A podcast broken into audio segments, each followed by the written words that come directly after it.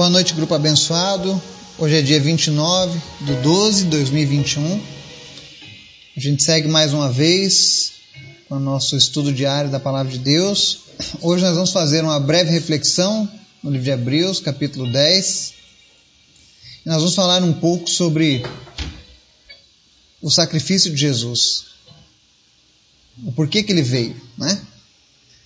Mas antes da gente falar sobre isso, eu quero convidar você para a gente orar interceder pelos nossos pedidos, pelas nossas necessidades. Amém? Vamos orar?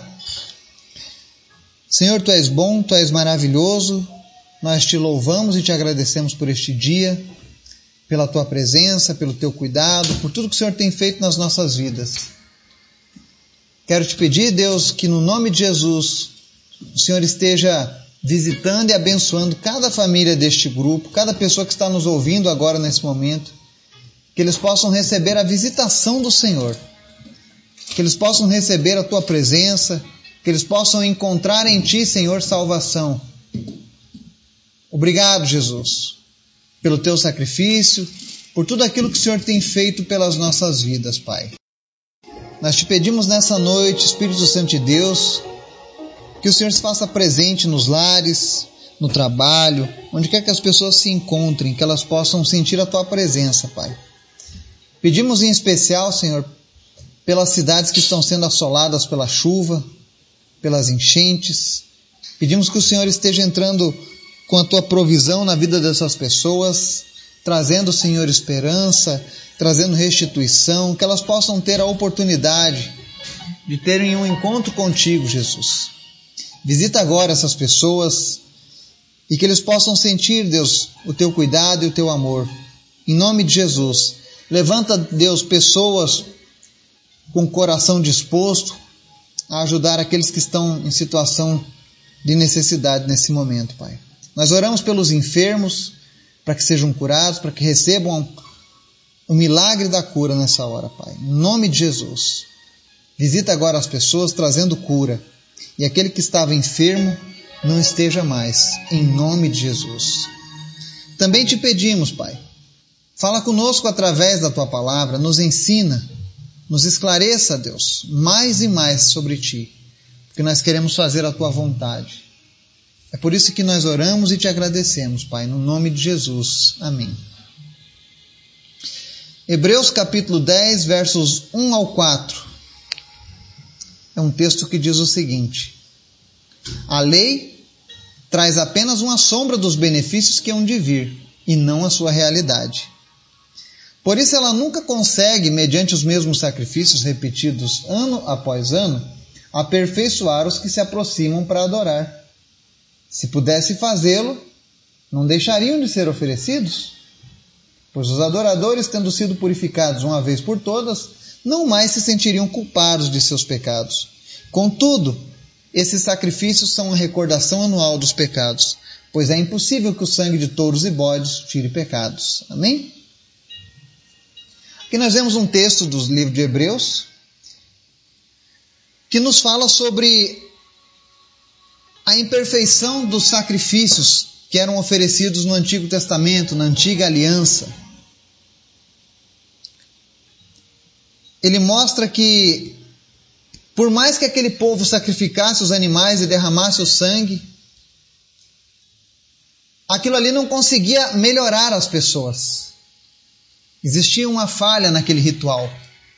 O fato de eu espiar os meus pecados cometidos neste ano, por exemplo, usando a morte de um animal, não fariam com, com que eu melhorasse o meu caráter, ou as minhas atitudes, ou as, ou as minhas ações ele era falho. E aí o, o escritor aqui do livro de Hebreus ele questiona se isso pudesse aperfeiçoar as pessoas, não deixariam de ser oferecidos? Porque se fosse feito de uma vez por todas a, a purificação, as pessoas não sentiriam mais culpa. Isso mostra a diferença de religiosidade e relacionamento com Deus.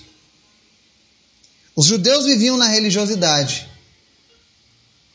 Por mais que eles oferecessem sacrifícios, o coração, a mente continuava ainda satisfazendo os desejos da carne. E por isso eles estavam sempre errando, sempre falhando. É por isso que muitas pessoas têm medo de ter uma vida com Deus. Quando ela é convidada a entregar a sua vida a Jesus, ela diz: Não, eu não estou preparado. Ou então ela diz: Ah, Fulano está há tantos anos na igreja e nunca mudou nada. Se você não mudou, se você não tem mudança, se você não enxerga mudanças, é porque de fato você ainda não teve um encontro sincero com o Criador, com Jesus. Você está vivendo na religiosidade como as pessoas vaziam lá entre os hebreus. Todos os anos eles tinham um dia chamado Dia do Yom Kippur, onde eles faziam sacrifício por toda a nação. Mas aqui o escritor de Hebreus está dizendo que aqueles sacrifícios não passam de uma recordação anual dos pecados. É impossível o sangue de touros e bodes tirar pecados. Então, pessoas que vivem de maneira religiosa com Cristo são como as pessoas do Antigo Testamento, da Antiga Aliança. Elas seguem rituais, elas seguem doutrinas de homens, e lá no seu íntimo eles dizem: Bom, já que eu fiz isso, já paguei a minha dívida com Deus. E aí tornam a fazer as mesmas coisas. Se você se enquadra nisso, é porque de fato você ainda não teve um encontro verdadeiro com Jesus. E se você tem vivido dessa maneira, é como aquelas pessoas do Antigo Testamento. A única coisa que você pode fazer é se recordar dos seus pecados, mas o seu caráter continua má. Você continua sendo uma má pessoa aos olhos de Deus. Porque você não tem dado lugar ao Espírito Santo de Deus para transformar o teu íntimo. Por enquanto, o teu relacionamento com Deus não passa de um ritual. Como aquela pessoa que todo domingo ela tem que ir na missa ou no culto. Sabe, ela não vai porque ela ama Jesus ou porque está desejosa da presença de Jesus ou porque ela quer que mais a presença de Deus seja derramada, mas ela faz aquilo porque ela aprendeu assim. E se não fizer, ela estará errado aos olhos da sociedade, aos olhos da religião, aos olhos do seu sacerdote. E Deus nunca procurou isso. Deus sempre buscou um relacionamento sincero.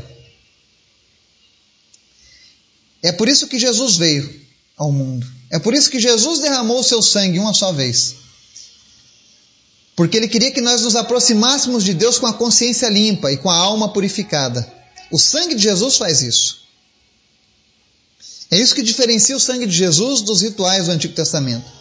Uma vez que ele derramou aquele sangue e você aceitou aquele sacrifício, se você fez isso de fato de coração, se você deu lugar a Deus na sua vida, tenha certeza, a sua alma foi purificada. Aquele sentimento de culpa do pecado que te consumia, que te derrotava, ele desaparece. Assim como o desejo de continuar as práticas errôneas. Essas coisas vão sendo apagadas da nossa vida aos poucos. Porque agora é o Espírito Santo de Deus que está crescendo em nós. É a consciência de Deus que está crescendo em nós. Ou seja, aquilo que estava em trevas passou a ser iluminado.